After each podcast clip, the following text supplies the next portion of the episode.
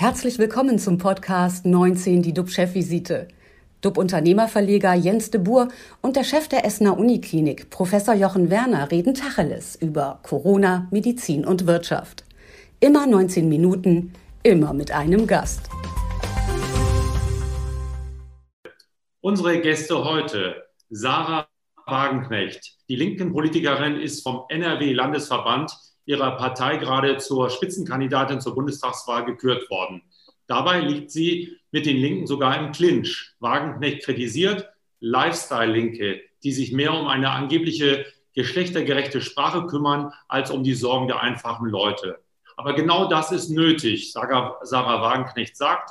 Die wirklich Reichen haben auch durch Corona gewonnen. Bezahlen sollen am Ende wieder die kleinen Leute und die Mittelschicht. Das möchte ich gerne verhindern. Guten Morgen, Frau Wagenknecht. Guten Morgen. Als weiteren Gast begrüße ich Erik Wersing. Er verantwortet den Bereich globale Innovation beim Logistikunternehmen Schwenker. Die Bahntochter liefert Waren von A nach B, damit Fabriken produzieren können. Und wir natürlich konsumieren. Das geht durch die Digitalisierung immer schneller und einfacher. Siehe Amazon. Was in Zukunft noch besser wird und ob wir demnächst mit fliegenden Drohnen beliefert werden, das kann uns Erik Wensig gleich erzählen. Guten Morgen, Herr Wirsing. Einen wunderschönen guten Morgen. Bevor wir mit Ihnen beiden über soziale Folgen von Corona und wie wir künftig unsere Produkte bekommen, ob mit Drohnen oder woanders mit, sprechen wir, springen wir zurück zu Jochen Werner. Lieber Jochen, wo stehen wir denn aktuell mit den RKI-Zahlen und was beschäftigt dich besonders? Ja, das ist weiter ein abnehmender Trend. RKI vermeldet 3187 Neuinfektionen. Das sind jetzt 1453 weniger als vor einer Woche. Das drückt sich natürlich auch in dieser Sieben-Tages-Infektionszahl aus. Erstmals unter 20 seit langer Zeit mit 19,3. Und bei uns an der Essener Universitätsmedizin sind die Verhältnisse weiter stabil, weiter stabil unter 30 Covid-19-Patienten das ist für uns eine äh, gute Größe, mit der wir eben auch viele, viele andere Patienten ungestört weiter behandeln können. Was mich heute beschäftigt, ist die durchaus positive Nachricht, dass nun der digitale Impfpass ab heute in Deutschland eingeführt wird. Wer beide Corona-Schutzimpfungen hinter sich hat, der soll sich den digitalen Impfpass in einer der vielen Apotheken, die dafür dann ausgestattet sein werden, ausstellen lassen können. Gespeichert wird das Ergebnis dann in der App Kofpass. Ich hatte darüber bereits schon einmal berichtet. Und äh, auch in die Corona-Warn-App kann dieses Ergebnis integriert werden. Ärztinnen und Ärzte, Impfzentren sollen dann auch die Auffrischungen oder die Erst- oder Zweitimpfungen dokumentieren können. Es kommt also Bewegung rein. Wir lösen uns etwas von der Zettelwirtschaft. Und genaueres wird Herr Spahn heute in einer Pressekonferenz mitteilen. Ich freue mich jetzt aber auf das Gespräch mit unseren beiden besonderen Gästen. Vorher nochmal zu dir, lieber Jens. Was geht dir durch den Kopf? Ja, vielleicht noch eine Nachfrage zum digitalen Impfpass. Gestern bei Markus Lanz wurde intensiv mal wieder darüber diskutiert, äh, was man fälschungssicher machen kann. Und sind wir dann ein Land oder sind wir Bürger von Fälschern und Hintergehern, dass man permanent immer fragt, wie sicher ist das und dass jeder versuchen wird, das zu umgehen? Genau. Wir fragen ja immer, wie sicher ist alles und wir lähmen uns teilweise in der Umsetzung auch einfacherer Dinge. Das Thema ist natürlich umfassend, aber das Beispiel ist hier sehr gut.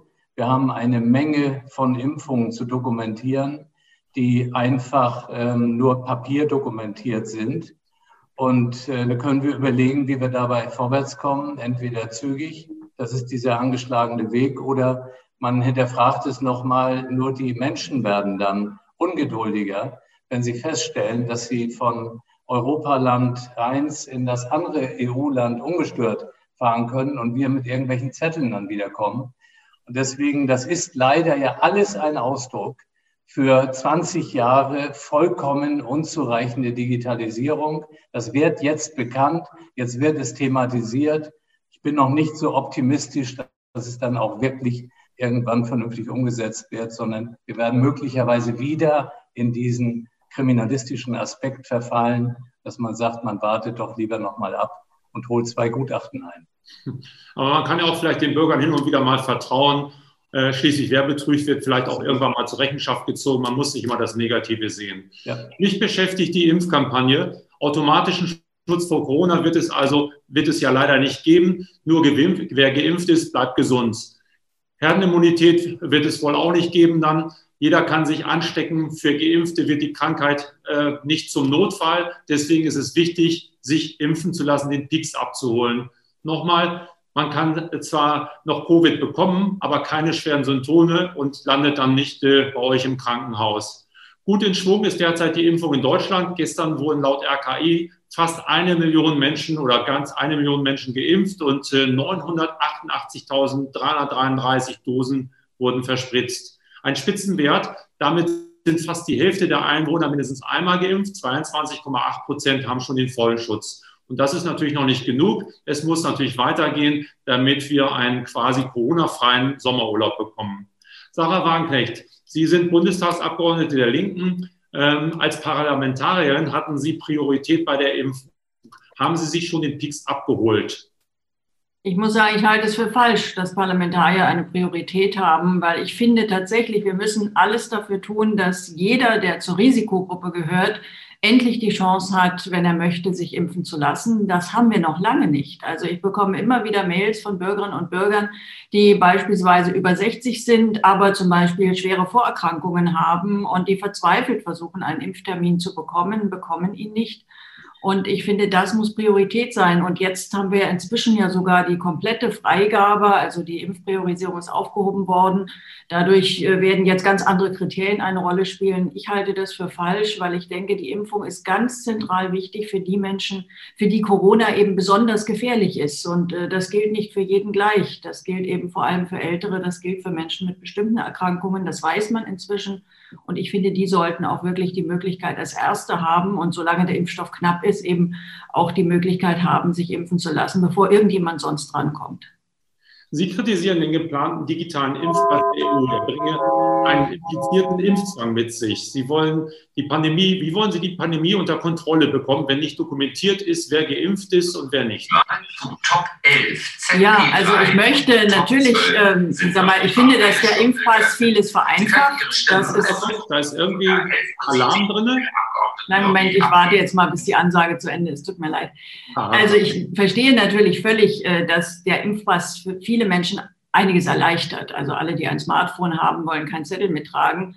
Aber wir müssen einfach wissen, dass alles, was auf einem Smartphone in einer App gespeichert ist, auch auf den Servern amerikanischer Digitalkonzerne gespeichert wird. Und das ist eben die Krux unserer Digitalisierung, dass wir keine eigenen Plattformen haben, dass es auch keine wirkliche Kontrolle über die Daten gibt und bei Gesundheitsdaten ist das eben etwas sehr Sensibles, wenn die von privaten Unternehmen geschäftlich ausgewertet werden. Und alles, was über das Smartphone geht, wird gespeichert und ausgewertet durch Algorithmen. Und deswegen muss man eben sagen, okay, vielleicht für eine Übergangszeit, aber längerfristig sollten wir sowieso versuchen, aus der jetzigen Situation herauszukommen, dass wir quasi eine Zwei-Klassen-Situation haben für Menschen, die geimpft sind und für solche, die nicht geimpft sind, weil wenn alle Risikogruppen die Chance hatten, sich impfen zu lassen, äh, und alle anderen auch, soweit sie das möchten, dann gibt es ja auch keine Rechtfertigung mehr überhaupt für diese Unterscheidung. Mhm. Jochen, siehst du das Problem, dass wir in eine Zweiklassensituation reintrudeln? Also ähm, wir haben das hier mehrfach angesprochen. Ich bin davon überzeugt, dass das ein Thema ist. Ich verstehe nicht, dass es so schwierig für manche ist, das zu begreifen. Natürlich hat man das Situation von Geimpften und Nicht-Geimpften. Natürlich ist es wichtig, dass man möglichst diese beiden Gruppen zusammenführt. Und man muss aber auch für die, die aus welchen Gründen auch immer nicht geimpft werden müssten, ein Regelwerk ja konzipieren, dass die sich trotzdem vernünftig bewegen können auch. Also, und das ist, es wird totgeschwiegen, weil da keiner drüber sprechen mag. Das ist dann ja auch, wir haben es ja hier erlebt, mit Impfverweigerern und was da alles kam. Man ist nicht in der Lage, das einmal sachlich zu diskutieren. Ich halte es für absolut wichtig und richtig. Aber wir werden es erleben. Wir werden es, das wird dann vor dem Bundestagswahlkampf, so vielleicht August, September nochmal richtig hochkommen, das Thema. Und dann werden wir sehen, wie professionell die Politiker damit umgehen. Mhm. Die Pandemie kostet auf jeden Fall wahnsinnig viel Geld. Frau Wagenknecht, Sie sagen, Reiche hätten von der Krise profitiert und müssten nun zur Kasse gebeten werden. Wie stellen Sie sich das vor? Wer ist für Sie reich? Ja, ich meine, es gibt ja eine unglaubliche Diskrepanz. Verschiedene Analysen belegen das. Es haben wieder vor allem die Menschen bei Corona verloren, denen es vorher schon schlechter ging. Und bei den Unternehmen ist es so, es sind eher kleinere Unternehmen, mittlere Unternehmen teilweise noch, die jetzt wirklich in Existenznöte geraten sind, während die großen Unternehmen, wenn Sie sich das anschauen, im DAX zum Beispiel, also im deutschen Aktienindex, die haben teilweise ihre Gewinne gesteigert, Daimler sogar verdoppelt, die erhöhen in diesem Jahr massiv ihre Dividenden. Also die Dividendensaison in diesem Jahr ist, ist brillanter als je zuvor. Und die 100, äh, gut 100 Milliardäre, die es in Deutschland gibt, haben allein im letzten Jahr 100 Milliarden Euro dazu gewonnen an Vermögen. Ich finde das wirklich pervers in einer solchen Situation, weil das hat ja etwas mit der Politik zu tun und mit der Verteilung der Rettungsgelder. Und deswegen finde ich, kann es jetzt nicht sein, dass nach der Krise womöglich wieder die Mehrwertsteuer erhöht wird oder das Rentenalter erhöht wird. Das ist ja auch schon alles in der Debatte. Und wieder am Ende die kleinen Leute zahlen, also Menschen mit mehreren hundert Millionen oder sogar Milliarden Vermögen. In der Regel ist das nicht selbst erarbeitet, sondern ich meine, so viel Leistung kann niemand bringen, dass er sich eine Milliarde erarbeitet. Äh, ich finde, da muss es tatsächlich einen solidarischen Ausgleich geben. Wir hatten das nach dem Zweiten Weltkrieg schon mal mal, da gab es einen Lastenausgleich. Da haben eben die sehr, sehr Reichen, und das sind eben diese oberen, das sind 0,0 irgendwie Prozent der Bevölkerung, aber die haben eben die riesigen Vermögen. Da mussten die tatsächlich einen erheblichen Teil abgeben. Ich halte das für wichtig, weil irgendeiner muss es ja bezahlen. Es sind ja enorme Kosten. Und dann sollten es die bezahlen, die auch den Löwenanteil der Rettungsgelder bekommen haben, ohne dass sie wirklich so bedürftig waren. Das sieht man eben ja an den Zahlen jetzt. Wer ist für Sie reich dann? Das sind die oberen äh, 10.000 oder sind es, ab wann geht es los?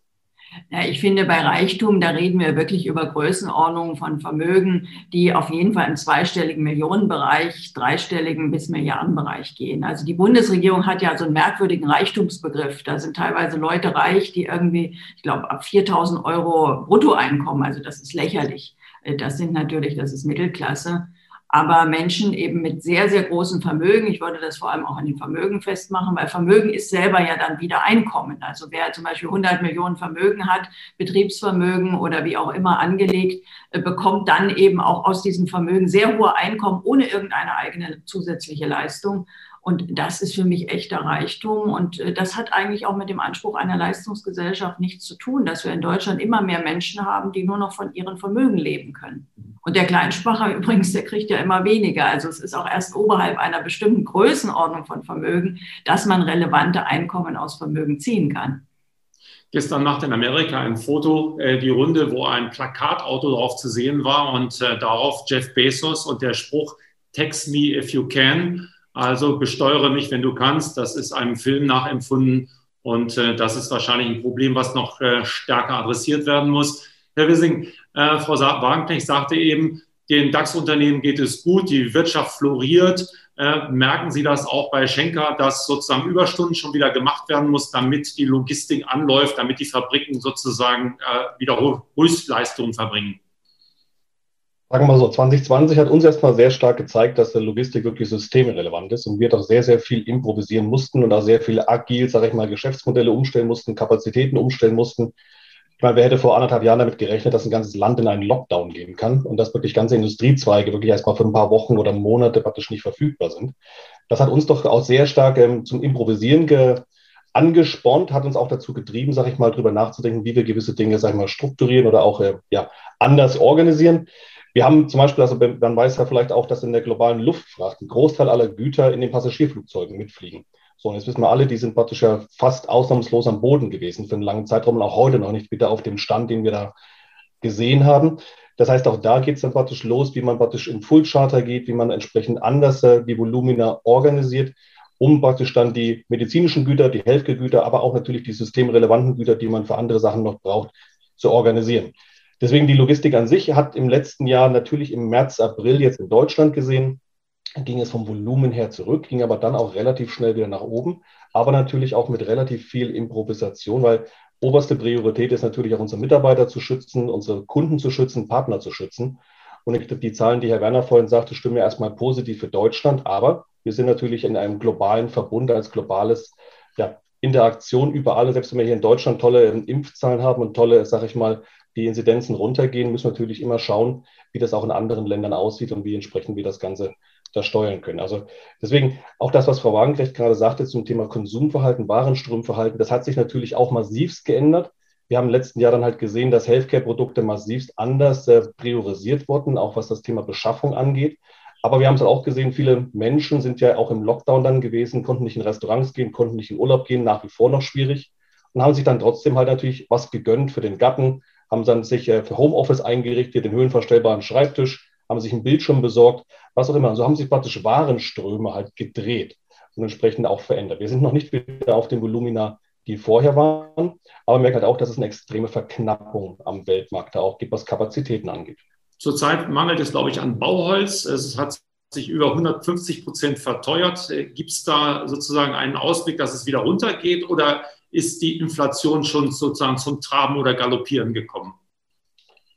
Also, also vor allen Dingen das ganze Thema interkontinentale Logistik, da macht, der, macht die Logistik immer einen relativ äh, kleinen Anteil nur aus. Also bei uns ist zum Beispiel im Luft- und Seefrachtbereich ist unsere Marge so um knapp ein Prozent auch nur gestiegen. Aber halt die Einkaufspreise und Transportkosten und Transportleistungen, die wir halt beziehen müssen, die sind halt massivst nach oben gesprungen, weil einfach Kapazität und Engpässe waren. Dann passieren solche Sachen wie im Suezkanal, dass da einfach mal ein Schiff ein paar Wochen einen Kanal verstopft. Und das sind natürlich ähm, Dinge, die man dann ja, flexibel, agil dann auch umstellen muss. Oder diese Woche hatten wir gerade jetzt in, in Südchina, weiß nicht, wer das mitbekommen in Südchina hat jetzt in, in Yantian ist ein Hafen gesperrt worden, weil es da wieder einen lokalen Corona-Ausbruch gab. Und das hat natürlich die chinesische Regierung dann sehr konsequent gehandelt, entsprechend Absperrmaßnahmen getroffen. Aber jetzt bauen sich halt die ganzen Häfen wieder um. Man muss wieder improvisieren. Und so sind wir praktisch seit ja, 14, 15 Monaten eigentlich in der Dauer-Agil-Mechanismus und immer wieder zu schauen, zu reagieren, wie wir die Warenströme am Leben halten. Unser Vorteil ist vielleicht ein bisschen, dass wir dann wirklich in 130 Ländern sind und auch wirklich dann von links nach rechts auch mal schalten können. Da ist die Digitalisierung auch wieder eine riesen Hilfsmittel. Weil ich sage mal, wäre das Ganze vor fünf bis zehn Jahren passiert, hätten wir alle ein noch größeres Problem vielleicht gehabt. Heute konnten wir viel von zu Hause arbeiten und von unseren 75.000 Menschen haben teilweise bis zu 40.000 wirklich im Homeoffice gesessen und sitzen es heute noch und wirklich von zu Hause auch agieren können, disponieren können, planen können. Und das ist natürlich ein Riesenvorteil, den wir vor einigen Jahren so vielleicht noch nicht gehabt hätten. Frau Wagenknecht, Sie haben ein Buch geschrieben, und zwar mit dem Titel Die Selbstgerechten. Darin werfen Sie Lifestyle-Linken vor, sich mehr um die Gender-Sternchen zu kümmern, als um die Sorgen und Nöte der kleinen Leute. Deswegen sei die Linke auch so schwach. Heißt das im Umkehrschluss, dass die Linke mehr Wählerstimmen erzielt, wenn sie auf das Gendern verzichtet? Also es geht ja nicht in dem Buch primär um die Partei Die Linke, sondern es geht um die gesellschaftliche Linke. Also das betrifft ebenso die SPD, das betrifft andere linke Parteien. Und natürlich sehen wir da einen Trend, dass man einerseits, also jetzt bei meiner Partei kann ich das schon sagen, natürlich sehr gute Anträge im Bundestag einbringt zu höheren Mindestlöhnen, zu besseren Renten. Aber das wird oft überlagert, indem man sich eben an Debatten beteiligt, die viele Menschen als abgehoben empfinden, wo sie das Gefühl haben, das sind irgendwelche großstädtischen Akademiker, die sich da mit Sprachregelungen beschäftigen, die ihnen einen bestimmten Lebensstil oktroyieren, vorschreiben schreiben wollen, die sie belehren wollen, wie sie zu denken haben. Und das schreckt natürlich ab. Und wir sehen ja auch, auch in der Bundesrepublik, wir hatten gerade letzte Woche die Wahl in Sachsen-Anhalt, da muss man wissen, da hatten SPD und Linke mal zusammen über 50 Prozent in dem Bundesland. Inzwischen sitzen noch nicht mal mehr 20 Prozent und das, obwohl die meisten Bürger in einer Umfrage angegeben haben, dass für sie das Problem sozialer Sicherheit als wichtigstes Problem für die Wahlentscheidung äh, ge gewertet wird. Also das heißt, wir wir, wir erreichen diese Menschen, denen es nicht so gut geht, die keine akademische Ausbildung haben, die vielleicht auch auf dem Lande leben, wo man zum Beispiel auch aufs Auto angewiesen ist, wo man einfach auch anders lebt als in Großstädten. Äh, diese Menschen erreichen immer weniger. Und ich finde das ein Problem. Ich finde das auch bedauerlich und ich möchte das gerne ändern. Und das ist eigentlich der, Vorschlag dieses Buches, also weniger abgehobene Debatten und wirklich eine Konzentration auf die echten Probleme der Menschen, vor allem auf diejenigen, die in unserer Gesellschaft benachteiligt sind und die eigentlich politisch seit Jahren keine wirkliche Stimme mehr haben, die, deren Interessen auch oft nicht berücksichtigt werden. Und ich möchte nicht, dass diese Menschen oder ein Großteil, ein Teil davon irgendwann aus Wut eben dann auf die rechte Seite des Spektrums gehen, weil sie das Gefühl haben, nur da haben sie ein Ventil für ihren Unmut. Also wir bewegen uns ja in ein Zeitalter von künstlicher Intelligenz, Digitalisierung, Veränderung. Haben Sie Angst, dass dadurch die Arbeit äh, ja, der normalen Angestellten entwertet wird, dass dadurch sozusagen ein so starker gesellschaftlicher Umbruch stattfindet, dass sie kaum noch sozusagen durchkommen? Nein, weil ich finde, das sind auch das sind auch wieder relativ abgehobene Debatten. Ich meine, wir haben doch in Corona gesehen, die Arbeit äh, von ganz vielen Menschen, und das sind überwiegend Nicht-Akademiker, wie wichtig die sind. Also wir brauchen doch Menschen, also ob, äh, ob das die Müllabfuhr ist, ob das die Logistik ist, ob das Reinigungsgewerbe, auch im, im Verkauf und im Einzelhandel, äh, bei der Zustellung, überall sind Menschen beschäftigt. Und vielleicht, klar, kann man darüber spekulieren, dass es in bestimmten Bereichen in Zukunft digitale Lösungen gibt mit Drohnen. Aber ehrlich gesagt, ein digitalisiertes Pflegeheim, wo am Ende Roboter die alten Menschen pflegen, äh, das ist für mich eine Dystopie, also eine Horrorvorstellung. Also es gibt doch, oder auch im, wir haben gesehen, wie wenig es funktioniert, wenn äh, äh Homeschooling digitalisiert ist, wenn die, die, die Kinder brauchen Lehrer, die brauchen den Kontakt.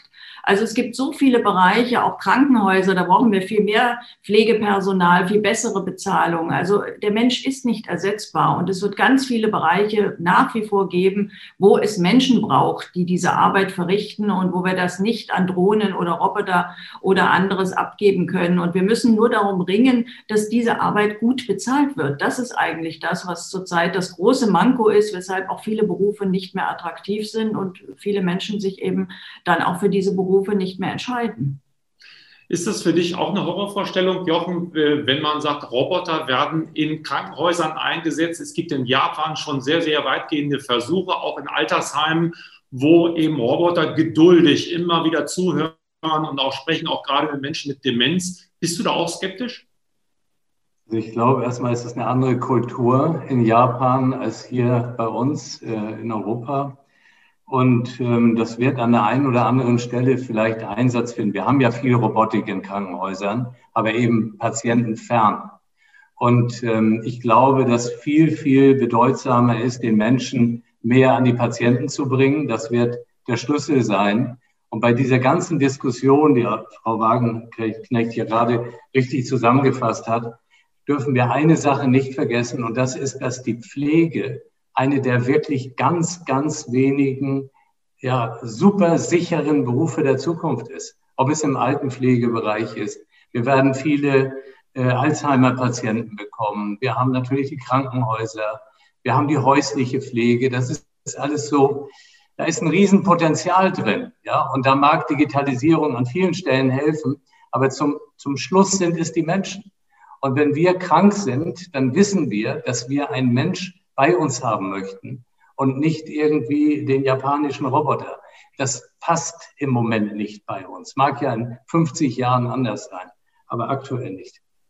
Ähm, es fiel mehrfach das Stichwort Drohne. Herr Wissing, können Sie zum Schluss noch mal sagen, werden wir irgendwann von Drohnen beliefert werden oder ist das eher Science Fiction? Was ja nicht schlecht ist. Ich bestelle was und zehn Minuten später kommt eine Drohne vorbei und bringt mir das vorbei. Ist das äh, Quatsch oder kommt es? Also sag mal, technologisch ist es schon länger kein Science Fiction mehr. Also es gibt ja viele Technologieunternehmen, auch aus Deutschland heraus, zum Beispiel die Firma Volocopter, die jetzt zum Thema Flugtaxi, aber auch Schwerlastdrohne da sehr, sehr starke ähm, Anstrengungen vornimmt. Dass wir praktisch jedes kleine Paket per Drohne nach Hause geliefert bekommen, ich glaube, da geht noch einiges äh, an Zeit ins Land. Und ich weiß auch gar nicht, ob das die wirkliche Traumvorstellung ist. Das, was Herr Werner auch gerade sagte, dass die Pflege ein wirklich wichtiges Thema ist. Ich glaube, auch Logistik ist nach wie vor ein wichtiges Thema, was so schnell nicht ersetzt werden wird. Also es sei denn, irgendjemand erfindet das Beamen, dann haben wir natürlich ein Thema als Logistiker. Aber alles bis dahin wird, glaube ich, in den nächsten Jahren werden wir Drohnenbelieferungen sehen. Das wird wahrscheinlich aber erstmal über unbemannten Gebiet stattfinden, bis es über bemanntes Gebiet geht. Sicherheit über Sicherheit, das muss natürlich das Nonplusultra sein. Und natürlich auch wir sind jetzt als Logistiker jetzt nicht immer davon angetreten, alles zu automatisieren, autonomisieren, sondern wir haben natürlich auch ein Riesenthema, richtige und genug Leute noch zu finden. Der deutsche Berufskraftfahrer ist in einigen Regionen Durchschnittsalter 58. da haben wir natürlich ein Riesenthema, dass wir auch Nachwuchs finden, den Arbeitsplatz versuchen zu flexibilisieren und da auch durch Digitalkonzepte entsprechend zugegenzusteuern. Aber solche Themen wie Schwerlastdrohnen, ich glaube, in den nächsten drei, vier Jahren werden wir die sehen. Wie gesagt, nicht als Massenthema und überall, aber sobald die ersten Lösungen am Start sind, werden, glaube ich, viele auch auf den Zug aufspringen, weil es jetzt nicht Menschen ersetzt, sondern neue Möglichkeiten schafft, Dinge schneller zu bekommen und auch sicherer zu bekommen und das entsprechend auch abzusichern. Deswegen, ich glaube da schon dran. Und vielleicht noch letztes Thema zum Thema Digitalisierung und auch Drohnen. Wir haben jetzt als Deutschland wurde jetzt ja vor einigen Tagen das äh, Gesetz auf den Weg gebracht zum Thema autonomes Fahren auf deutschen Straßen, was ja den Bundestag und Bundesrat auch passiert hat. Das heißt, Deutschland ist ja wirklich jetzt das Land, was das Level 4 autonomes Fahren ermöglichen wird. So hat dafür zumindest den rechtlichen Rahmen gegeben hat. Und da sind wir mal gespannt, was dann da alles noch kommen wird. Auf jeden Fall wird die Zukunft kommen und ich habe schon immer davon geträumt zu sagen, Captain Kirk an Enterprise, Beam me up, Scotty. Also das Beam, das wird, glaube ich, auf jeden Fall noch ein bisschen Zeit beanspruchen. 19 Minuten sind leider vorbei. Vielen Dank, äh, Sarah Warnknecht. Vielen Dank, äh, Erik Wirsing. Und vielen Dank auch dir, lieber Jochen. Morgen haben wir in der Sendung Nicole Mutschke.